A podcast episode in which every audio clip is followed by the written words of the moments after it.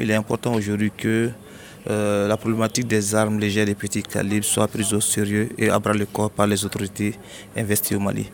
Pourquoi? Parce que nous savons aujourd'hui qu'il y a plusieurs catégories d'armes qui circulent et indépendamment de la volonté des victimes, ces armes sont retrouvées sur le territoire du Mali et qui causent des souffrances énormes à nos populations, à nos communautés et à nos concitoyens.